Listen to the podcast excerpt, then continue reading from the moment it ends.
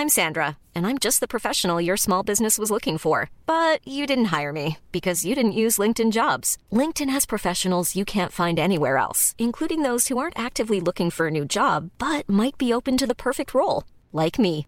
In a given month, over 70% of LinkedIn users don't visit other leading job sites. So if you're not looking on LinkedIn, you'll miss out on great candidates like Sandra. Start hiring professionals like a professional. Post your free job on linkedin.com/people today. Bonjour à tous et bienvenue euh, dans ce FC Stream Team, FC confinement avec Maxime Dupuis qui aujourd'hui est quelque part entre Buenos Aires et Manchester, c'est ça Maxime? Voilà, euh, des poètes, la poésie du tacle bien, bien ajustée, et voilà. On va parler aujourd'hui de football encore, on va essayer en tout cas, on espère que tout va bien en tout cas chez vous, tout va pour le mieux. Et on va évoquer deux sujets aujourd'hui, Maxime, euh, dans ce FC Stream Team. Alors le premier, il est simple, il est d'actualité pour le peu qui reste, c'est-à-dire euh, tout ce qui se passe autour des championnats, de la fin présumée des championnats ou l'arrêt total. Euh, on l'a vu hier, la Belgique a été le premier championnat à proposer euh, d'annuler la saison et en revanche de donner le titre au champion qui serait le Club Bruges. Et l'actualité, c'est aussi que l'UFA ce matin a mis un petit taquet indirect à la Belgique en disant en gros, bah, si vous arrêtez aujourd'hui vos championnats, bah, on n'est pas sûr de vous accueillir l'année prochaine en Coupe d'Europe. Donc ce sera notre premier sujet parce que c'est éminemment évidemment polémique dans la situation actuelle et surtout la détresse sanitaire actuelle. Le deuxième sujet, parce qu'on sait que vous aimez ça, hein, on va pas non plus se raconter d'histoire, bon, on va un petit peu aussi. parler de mercato. Hein. Ouais, nous aussi, bien sûr, bien sûr qu'on aime ça. Et euh, la presse espagnole aujourd'hui qui fait bah, de Griezmann un candidat au départ et surtout qui fait de Paris Saint-Germain un point d'arrivée possible. Leonardo aurait très envie de Griezmann. Nous, on va se poser la question est-ce qu'on peut imaginer un départ de Griezmann? Sous quelle forme? Et surtout où? Voilà, ce sera la deuxième partie de l'émission. Un petit peu euh, de championnat européen, un petit peu de mercato. Je crois qu'on est parti pour aller combien? 20, 25 minutes de pur bonheur, Maxime? Après, oui, de, de bonheur d'ouverture sur ce monde qui est compliqué.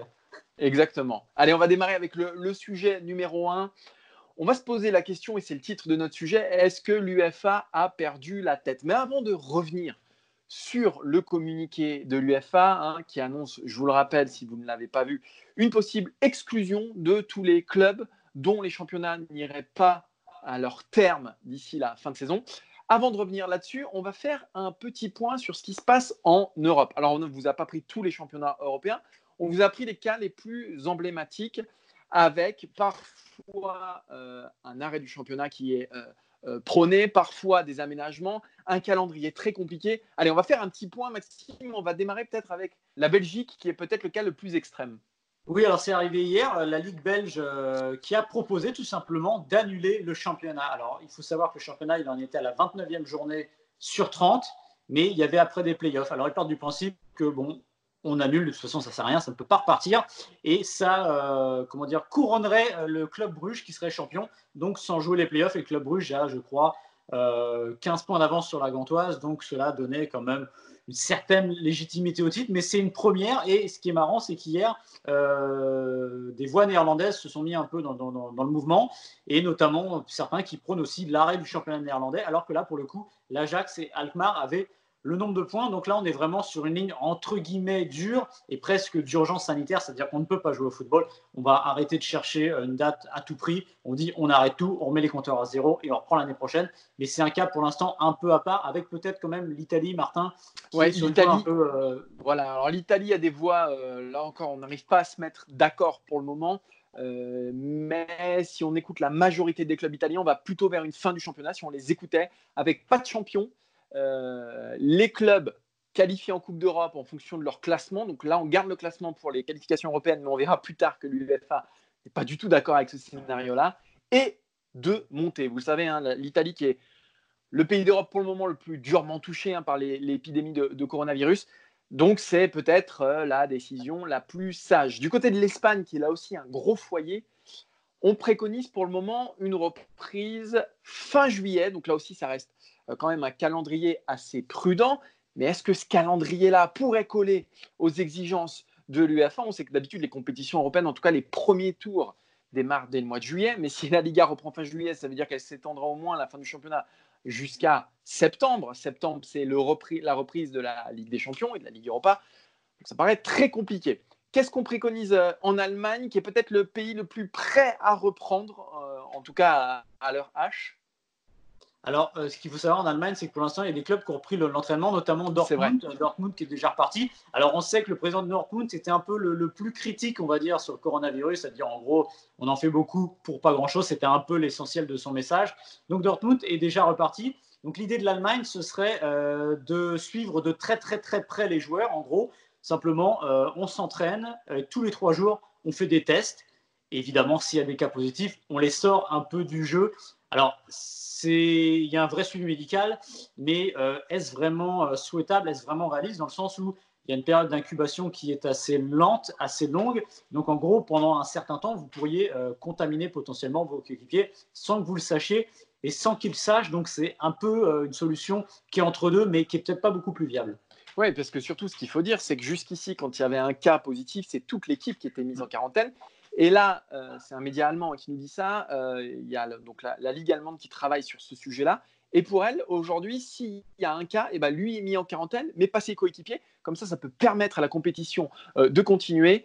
L'Allemagne aussi qui préconiserait des effectifs réduits autour de 13 joueurs de champ et de gardiens. Malgré tout, ça paraît une solution un peu, voilà, un, peu baroque, un peu compliquée à mettre en place. Un peu baroque et un peu paradoxal parce que euh, vous allez demander un effort entre guillemets violent à des joueurs euh, sur une fin de saison qui serait ramassée après une période sans entraînement qui dépasse parfois le mois et vous leur demanderiez quasiment de jouer à 13. Donc il y a quelque chose qui, encore une fois, on a des doutes sur la, gestion sanitaire de tout ça.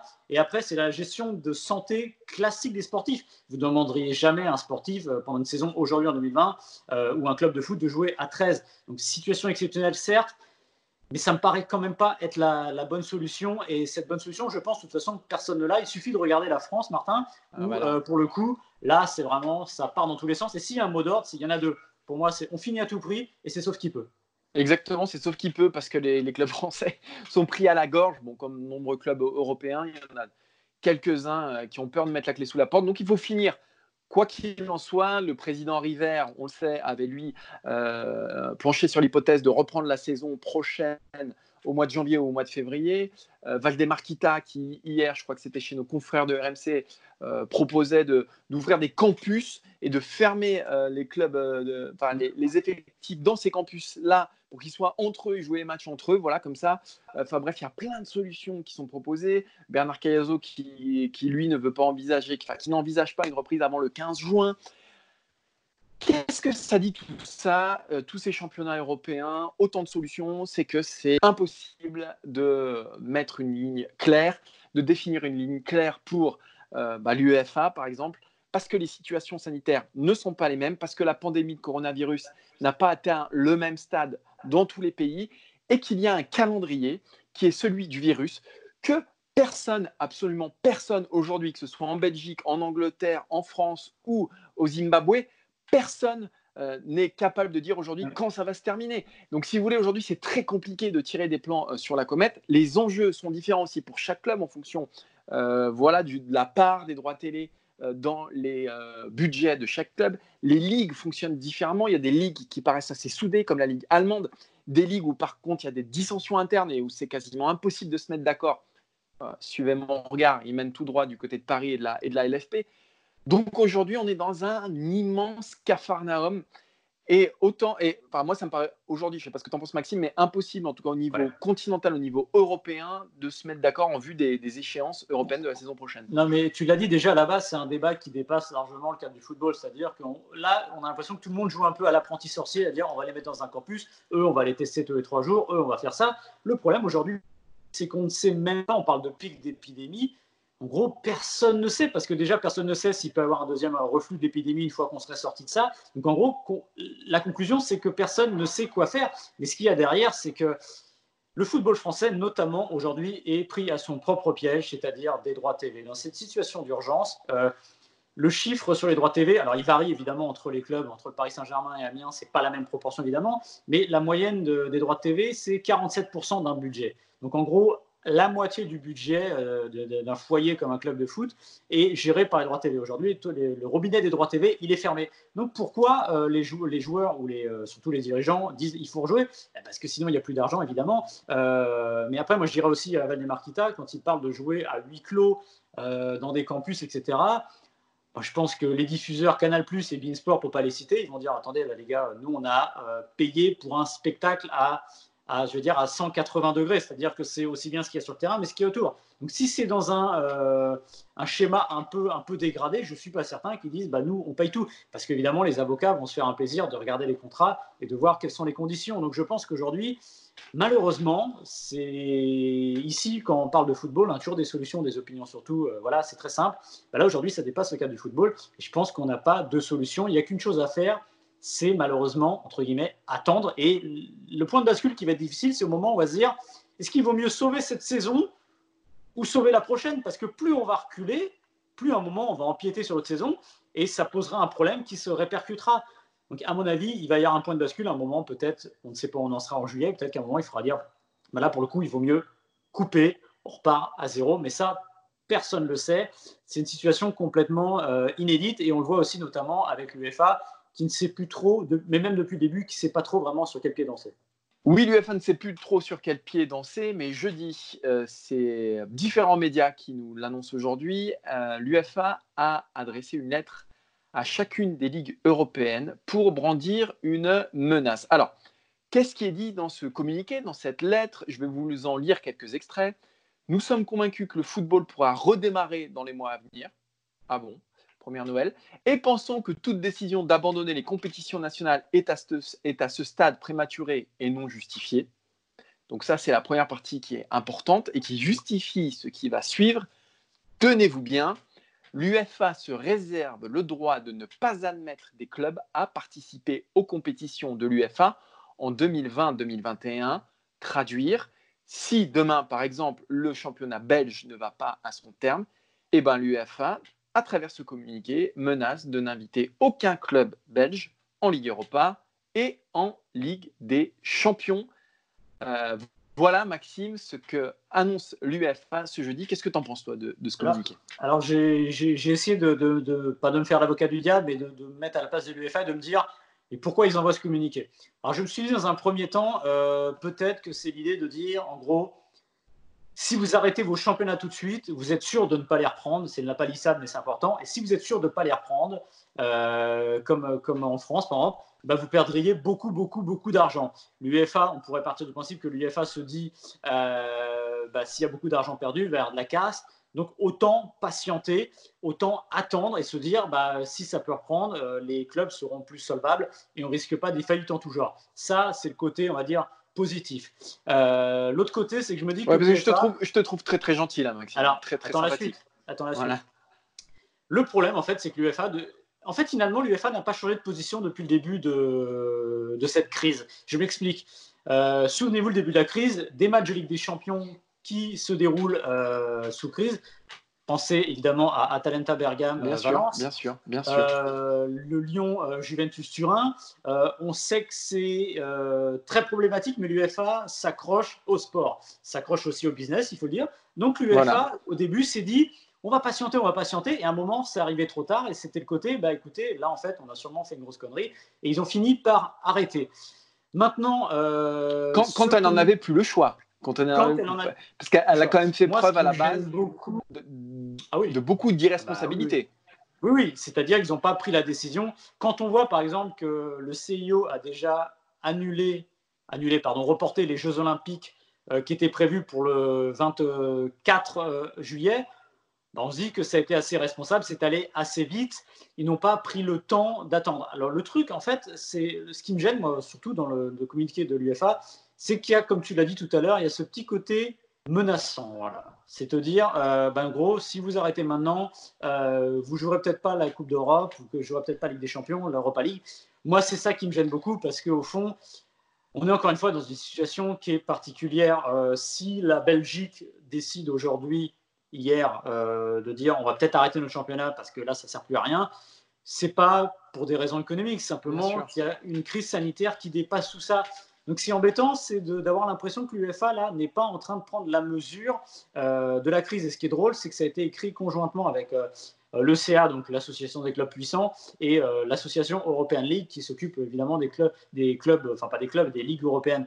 Donc voilà, moi c'est ça qui me dérange, c'est un peu. Je pense qu'il y avait une autre manière de le dire, voilà, tout simplement. Ah mais euh, tu l'as dit, l'UFA était irresponsable en faisant jouer des matchs de Ligue des Champions et de Ligue Europa. Euh, on va pas revenir sur le Bergame-Valence, mais qui a été quand même a priori un foyer de contamination aussi bien en Italie euh, qu'en Espagne. L'UFA persiste et signe dans son irresponsabilité pour moi à travers ce communiqué. Pour moi, ce communiqué, il est malvenu et il est intenable. Malvenu parce que, comme tu le disais, est-ce que c'est le moment de menacer les clubs? Dans le climat actuel, je pense qu'il y a beaucoup de clubs dont l'objectif premier, c'est de survivre d'abord et de ne pas penser aux coupes européennes de l'année prochaine. Euh, ça, c'est une première chose. Euh, ce communiqué, il est choquant. Ce communiqué, il est, pour moi, il est même obscène. Pour moi, il est obscène parce que l'UFA prouve qu'elle ne pense qu'à elle, qu'aux enjeux économiques. Euh, personne ne sait si le foot pourra redémarrer un jour. Aucune autorité sanitaire, aucun médecin, aucun homme politique ne sait quand les confinements s'achèveront, sauf l'UFA, a priori, qui a donc des infos de première main et qui dit que bah, le football, a priori, va reprendre. Mais ça, mais ça qui le sait? Personne, sauf l'UFA. Et puis, c'est intenable. On imagine, euh, alors, les clubs belges, ils pèsent pas bien lourd ok, dans, dans, les, dans les coupes européennes. Imaginons que l'Angleterre, euh, où aujourd'hui la, situation empire de, de jour en jour, décide d'un confinement total tout l'été. Imaginons. Il y aura une Coupe d'Europe sans, club anglais? Est-ce que c'est vraiment imaginable ça? Donc en plus d'être obscène, cette décision euh, va à l'encontre même des intérêts de l'UFA qui, se tire une balle dans le pied. Pourquoi l'UFA ne dit pas si vous n'allez pas euh, au bout des championnats, eh ben, on va geler les classements? Elle fait preuve d'un peu de compassion, d'un peu d'humanité, voilà, un peu d'humanité, mais non, l'UFA prouve encore qu'elle est dénuée d'humanité, qu'elle est un peu hors sol, qu'elle est un peu hors de cette société, euh, et que ce qui la régit, tu l'as dit très bien, c'est euh, tout ce qui concerne, euh, enfin, tout ce qui fait rentrer de l'argent dans les caisses.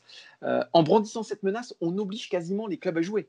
On oblige quasiment les clubs à jouer. Et comment ce serait perçu en Italie, par exemple, si les joueurs aujourd'hui sortaient du confinement? Est-ce qu'en termes d'image ou de symbole, ce serait bien de voir simplement les footballeurs, alors que le pays est traumatisé, simplement voir des footballeurs jouer au foot parce que l'UFA a brandi une menace. Moi, je trouve ça d'une obscénité sans nom. De toute façon, c'est intenable cette situation parce que là, c'est en gros euh, le communiqué, il est un peu sur le côté. On aurait des doutes sur les accomplissements des conditions euh, pour jouer une Coupe d'Europe. Euh, par exemple, Liverpool, euh, oui, ils étaient déjà qualifiés pour la Ligue des Champions, à défaut d'être champions, ça c'est sûr. Euh, après, c'est intenable parce que, encore une fois, ça va dépasser l'UEFA et son président. C'est-à-dire que le choix de reprendre ou pas reprendre le, sport, c'est pas comme on l'a dit en France tout à l'heure, c'est pas la Ligue qui va décider, c'est pas la fédération qui va décider, c'est les États. Et les États ont d'autres chats à fouetter ah que s'occuper des clubs de football.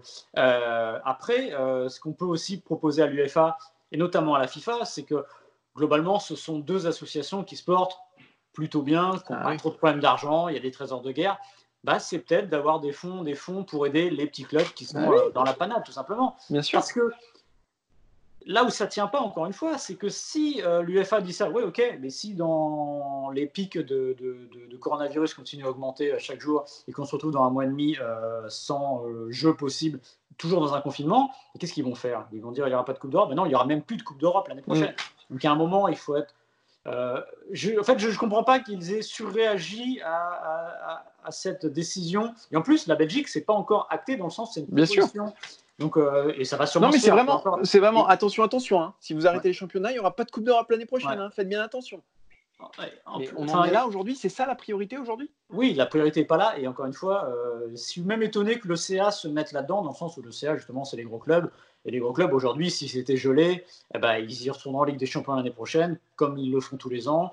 Et pour le coup, ce ne sont pas eux qui sont le plus en danger. C'est ça ce qu'il faut dire. C'est que les gros clubs, la Ligue des Champions, c'est pas eux le danger. C'est les clubs du bas de tableau qui, eux, s'inquiètent de savoir si l'année prochaine ils sont. Prenez un championnat où il y a une équipe qui est aujourd'hui reléguée pour un point ou pour une différence de but. Imaginez. Imaginez quand même l'injustice de cette situation de se dire bah, on va se retrouver euh, en D2 parce que euh, le championnat n'a pas pu se terminer. Euh, il y avait encore 10 journées, on pouvait se sauver. Peut-être qu'on avait un calendrier plus positif, peut-être qu'on a vu plus de blessés.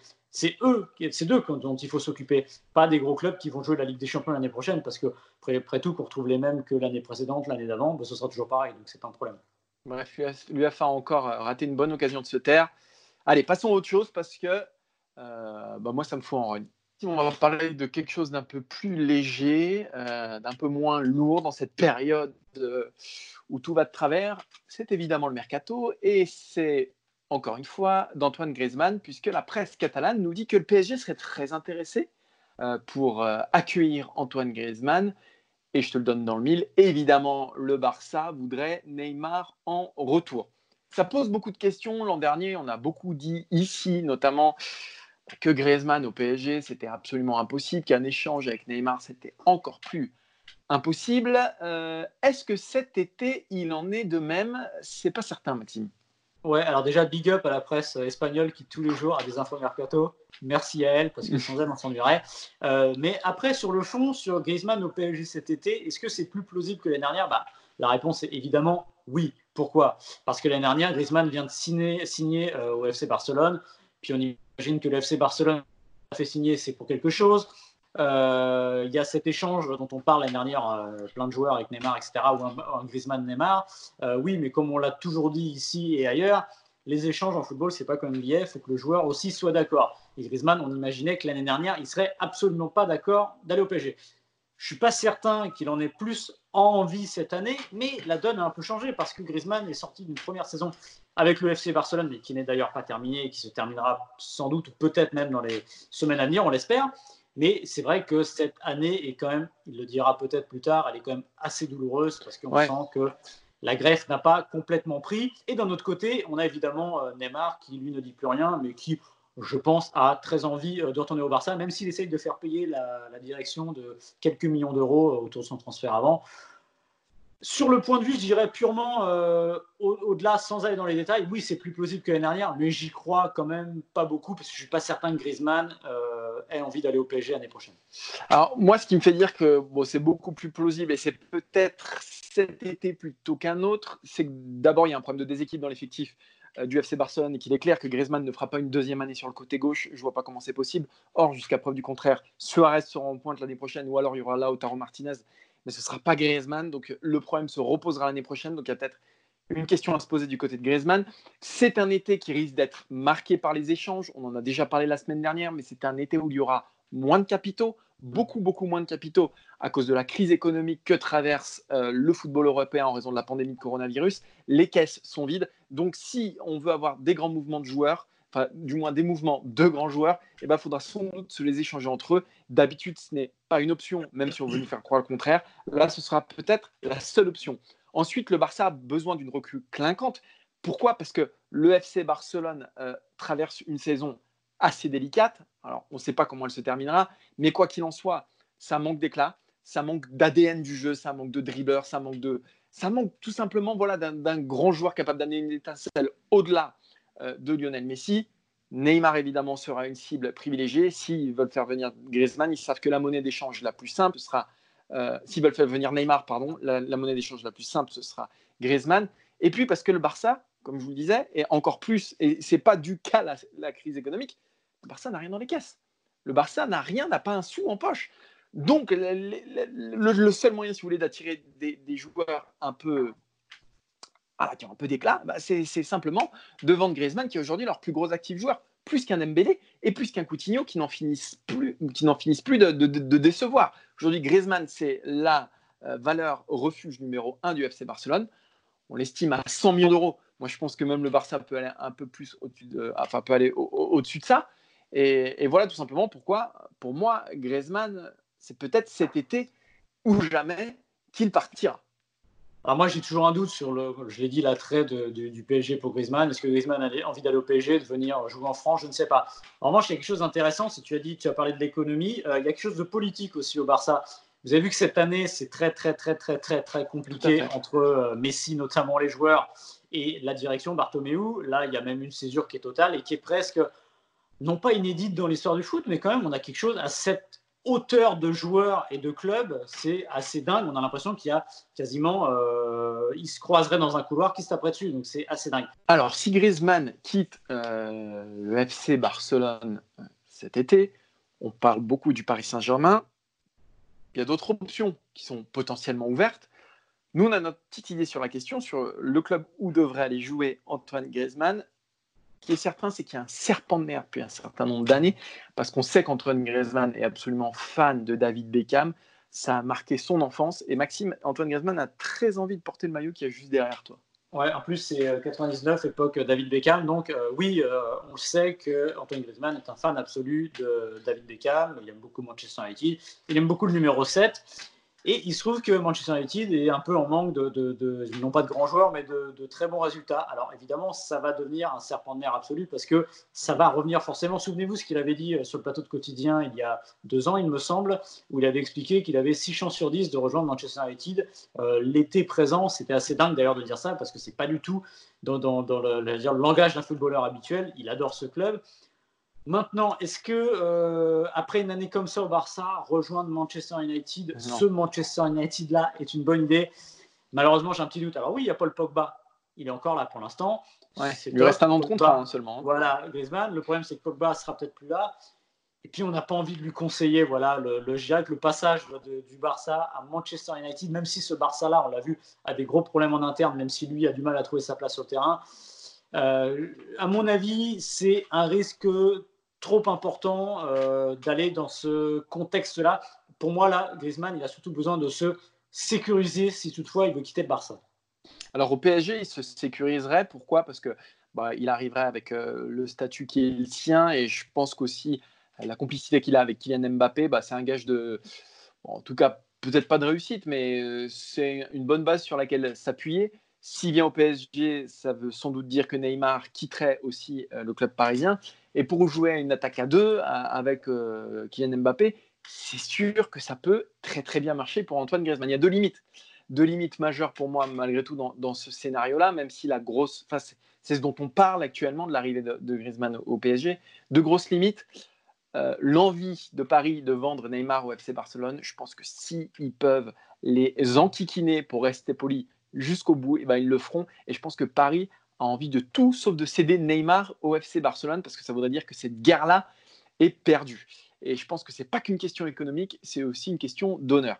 Et ça, il faut pas l'oublier, l'intérêt d'Antoine Griezmann. Je suis pas sûr que Griezmann ait très envie, euh, en tout cas que son souhait premier, ce soit de défendre les couleurs du Paris Saint-Germain. Ça, je suis loin d'être certain. Ouais, je pense que le, Paris Saint-Germain est moins un problème que la Ligue 1, pour faire simple. Je, je pense que le côté euh, parce qu'il revient en Ligue 1, il peut se dire bah, je vais enquiller mes stats, etc. Parce qu'on sait que le déséquilibre du championnat de France est tel qu'il pourrait euh, quand même embellir tout ça.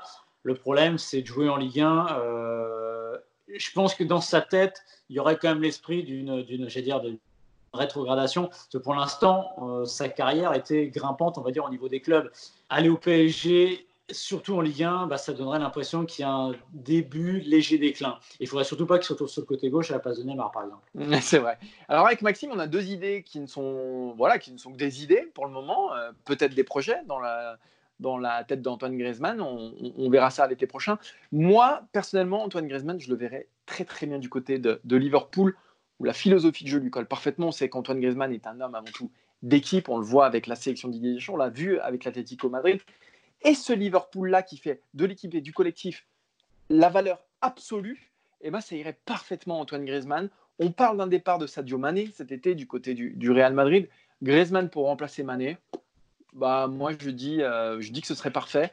Tourner autour de Firmino, on sait que Griezmann, ce qu'il lui faut absolument, c'est un point d'ancrage devant, c'est un attaquant de surface. Alors Firmino, ce n'est pas qu'un attaquant de surface, mais je pense que ces deux-là, ils s'entendraient à merveille avec Salah voilà, moi je, me dis que Griezmann, puis l'histoire serait belle. Euh, tu arrives quand même dans le meilleur club d'Europe, peut-être aujourd'hui. Griezmann à Liverpool, il retrouverait sa stature, celle euh, qu'il a un peu perdue du côté du FC Barcelone dans l'ombre de Messi. Ce serait la star de Liverpool, alors aux côtés sans doute de, Salah. Mais je trouve que, que ces Reds-là, ces Reds de Klopp, iraient comme un gant à Antoine Griezmann. Toi, Maxime, tu as une autre idée?